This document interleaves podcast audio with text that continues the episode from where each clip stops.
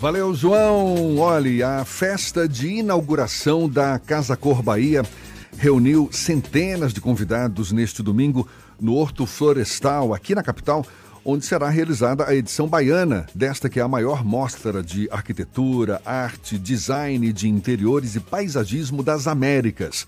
Uma reportagem sobre o assunto está publicada na edição de hoje do Jornal à Tarde, reportagem assinada pelo jornalista Tamir Mota, que em novembro estreia a coluna, coluna social A Nota Bahia, tanto no jornal como no Portal à Tarde e também na Tarde FM, uma coluna, como ele mesmo define, baseada em informação de estilo moderno, responsável, mais opinativa e com foco em quem promove desenvolvimento social e econômico. O jornalista Tamir Mota é nosso convidado aqui na Tarde FM. Bom dia, seja bem-vindo, Tamir. Bom dia, Jefferson. Bom dia, Fernando. Obrigado por me receberem nesse momento tão marcante e diferente para nossa carreira. Ontem eu sei que foi uma correria danada para você. Foi, foi pra... uma verdadeira loucura. A gente fez essa cobertura da Casa Cor, saiu do evento 8 da noite, correu aqui para a redação para fechar, mas o resultado foi incrível, a página tá linda e a gente acha que conseguiu comunicar de uma forma bem interessante o que é o evento. Você, como colunista social, você já tem história nessa área. Sempre é essa correria, Tamir? Geralmente sim, né? Porque na verdade os eventos eles acontecem em curto período de tempo. E a gente, no afã de querer comunicar muito rapidamente, com agilidade, a gente sempre busca trazer a informação o mais rápido possível. Então, calmo realmente nunca é. A gente está falando dessa sua coluna, a Nota Bahia, estreia em novembro, tanto no jornal quanto no Portal à Tarde, aqui na Tarde FM também. Qual é o diferencial dela? Jefferson, eu acredito que o grande diferencial do colunismo social que a gente traz agora, ele, primeiro ele representa um colunismo de nova geração, então a gente está reinventando o colunismo. O que era uma coisa tradicional, é, presa ao passado, muito ligado às vezes à futilidade, agora chega com, com a, a intenção, na verdade, de mostrar à sociedade quem são as molas propulsoras, quem são as pessoas que trazem desenvolvimento hoje para o Estado, sejam eles empresariais, sejam eles culturais, sejam eles artísticos. Então, nosso papel é realmente dar visibilidade às pessoas que produzem algo de interessante para o Estado. A festa da Casa Cor, por exemplo, ontem é um exemplo.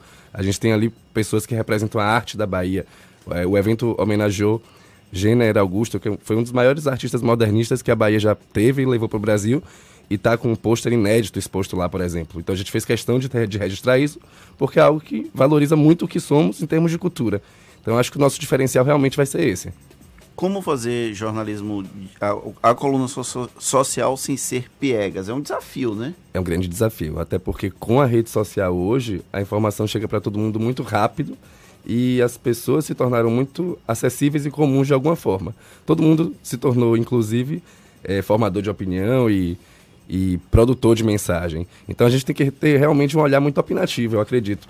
É realmente conseguir enxergar quem são as pessoas que estão fazendo a grande diferença e ter uma linguagem atual, ter uma linguagem rápida. As pessoas hoje não têm mais aquele método de cultura diante de textos longos, então a gente tem que ser muito objetivo, muito é, ágil também na hora de entregar a informação. E eu acho que é um conjunto desse nível, Fernando.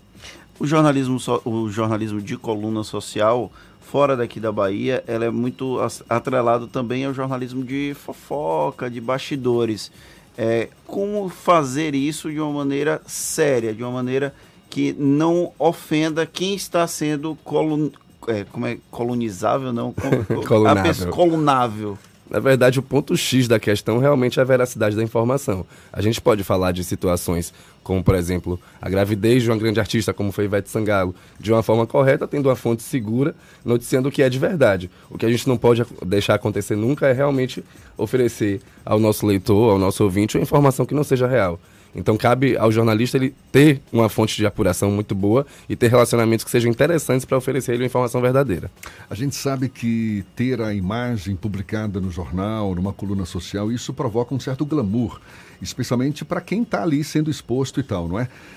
Como é que vai ser a sua relação com as pessoas que, que buscam esse espaço, não é? Porque a gente, o Fernando tocou, ou seja, esse desafio de é, abordar uma coluna social sem ser piegas, que a gente sabe que historicamente sempre prevaleceu aquelas noticiazinhas. Ah, fulana faz aniversário hoje, é, Beltrano está é, lançando não sei o que tal. E, e, que nem sempre tem tanta conteúdo, robustez, né? tem tanto conteúdo, não é? Como é que você vai lidar com essa situação? Muito sinceramente, a nossa ideia não é ligar muito para quem está buscando espaço. A gente quer fazer o trabalho inverso. A gente que quer ir descobrir as pessoas que precisam de espaço e que têm é, força para ser espaço, para ter espaço. Existe sim esse desejo, todo mundo fica vislumbrando é, no veículo de comunicação, seja ele qual for, uma visibilidade às vezes sem conteúdo. E aí para a gente isso não interessa. Então a gente realmente não vai estar tá se importando muito com esse assédio, entre aspas, mas você reconhece que é uma, um lado, digamos assim, do colunismo social que tem público para isso Sim, também, tem. né? Tem gente que vai buscar exatamente essa fofoquinha, saber quem é que está aparecendo, quem que não está. Ou, ou seja, você vai dar espaço mesmo assim para esse tipo de, de abordagem ou vai ser uma abordagem realmente nova, diferente, que não... Jefferson, acredito que a gente vai conseguir fazer uma abordagem diferente. É... Existem outros nomes que fazem colunismo tradicionais, onde isso hoje ainda tem espaço. Então acho que as pessoas que, que buscam isso que você está falando, elas já podem encontrar isso em outros momentos.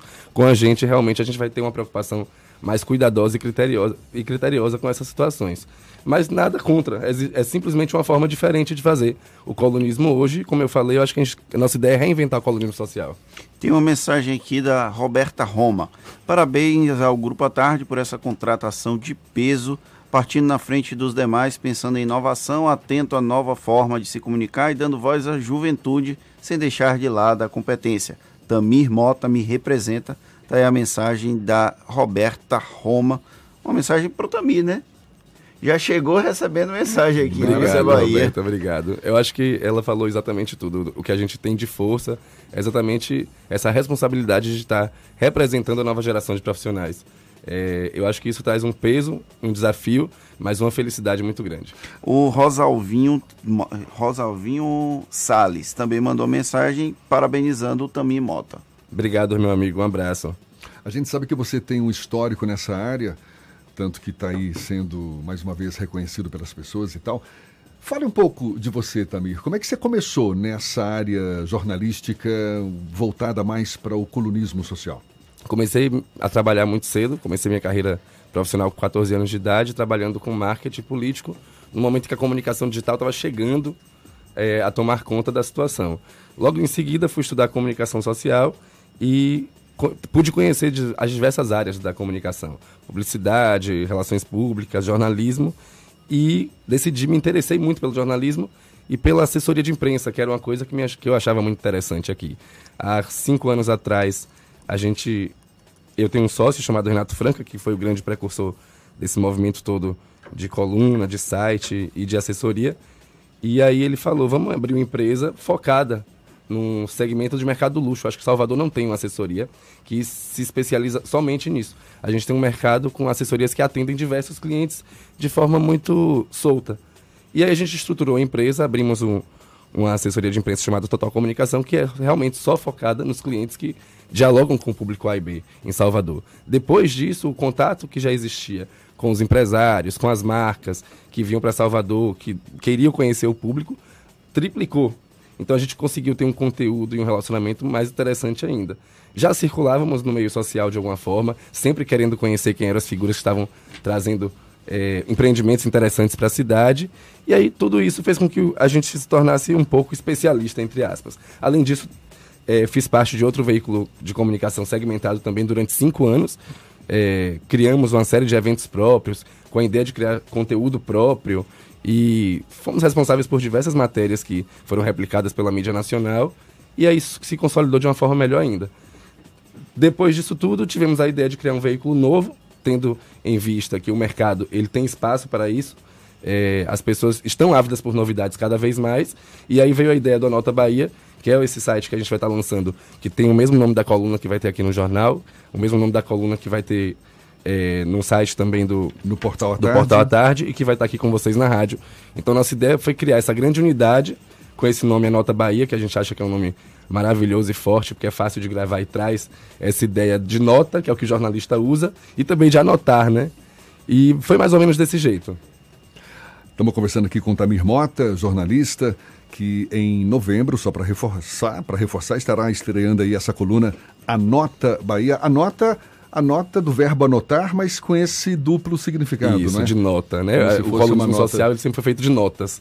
A pessoa abre a coluna e tem lá diversas notas é, de assuntos distintos. E, e por isso a gente brincou com esse nome. A Cristina Maria Suzar fala que ele tem uma voz linda, mandou mensagem. Se você quiser participar com a gente, é só mandar mensagem para o 71 993 11 1010. E aproveitando o Tami aqui, perguntar a ele se ele tem algum tipo de inspiração nessa área de coluna social.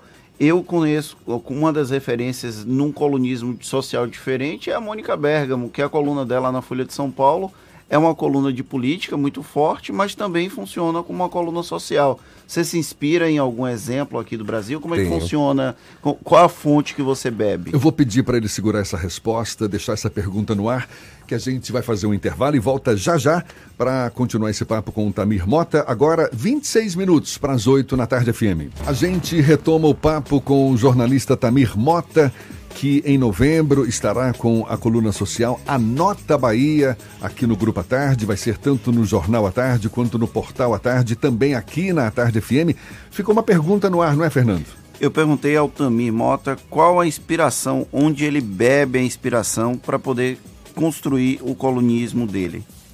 Fernando, na verdade, eu tenho três grandes inspirações dentro do jornalismo e do colunismo social, que são de momentos distintos. É, a primeira grande inspiração que eu tenho é o Zósimo Barroso do Amaral, que foi um grande colunista brasileiro e que fez história é, dentro do, do, segmento com uma linguagem muito própria e com uma forma de se relacionar muito boa. Mais atual e mais contemporâneo, eu tenho a Joyce Pascovitch, que fundou um site chamado Glamurama é, quando a internet estava caminhando no Brasil e aí realizou um trabalho misturando artístico com social. E por fim, a própria Mônica Bergamo, que você citou, pelo simples fato de ela conseguir falar de política de uma forma muito leve, segura e sempre com fontes muito boas e trazer para as pessoas notícias que realmente ninguém tinha acesso ainda. Então são as três pessoas que realmente me inspiram muito no meu trabalho e que eu busco ter uma linguagem muito parecida, digamos assim. Ibrahim Suede. Ibrahim Suede, a gente sabe, foi uma figura emblemática, não é, nesse contexto do colonismo social. Tem alguma influência na tua história, apesar de que você é super novo, certamente não acompanhou não, Ibrahim é, Suede? Não acompanhei, mas já pude ler a biografia dele e realmente fiquei super encantado. Tanto dele quanto do Osmo, eu, eu me debrucei a entender a história de vida deles, quem eles eram, como construíram um caminho, né? Diante do colonismo. E são duas figuras icônicas. Acho que todo mundo que trabalha com colonismo social tem que conhecer tanto a história do Ibrahim Suede quanto do Osmo Barroso do Amaral, que fizeram história e que estão marcantes e marcados até hoje. Ambos, inclusive, homenageados, com bustos, com monumentos nas suas cidades. Então são, foram pessoas importantíssimas no segmento. A coluna A Nota Bahia vai estar presente nas redes sociais também ou ela só vai se alimentar das redes sociais? Não, a gente inclusive já tem o Instagram, arroba a Nota Bahia. É, a nossa ideia é que a rede social seja inclusive muito ativa tendo em vista que o alcance hoje da rede social é incrível e a facilidade da agilidade da informação é melhor ainda. Então eu posso estar aqui com você nesse momento e fazer uma publicação e isso já vira notícia em questão de segundos. Às vezes a, o site ele existe tempo de sistema de você conseguir alimentar, o impresso tem esse time também que é diferente, mas a gente vai apostar muito na rede social. E você eu, já pode seguir? Já pode seguir, já está funcionando. Já tem inclusive cobertura da Casa ontem.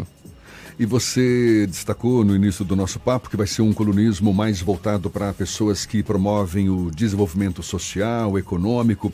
Como é que vai ser o seu dia a dia? Aliás, como é o seu dia a dia? Você, você se pauta em função de que assuntos? Qual é, a, a, digamos, a sua tarefa diária, Tamir? Jefferson, meu dia a dia é muito corrido, porque além de, ter, de estar hoje debruçado diante desse projeto, a gente tem a, a, empresa de assessoria de imprensa, então eu cuido de uma gama de clientes. Mas eu acho que o grande diferencial é que a gente consegue estar em lugares que poucas pessoas podem estar. Então eu não sou o tipo de profissional que fica esperando que a informação chegue para mim através do meu celular. Eu, na verdade, eu quero ir buscar a informação. Eu sempre busquei a informação.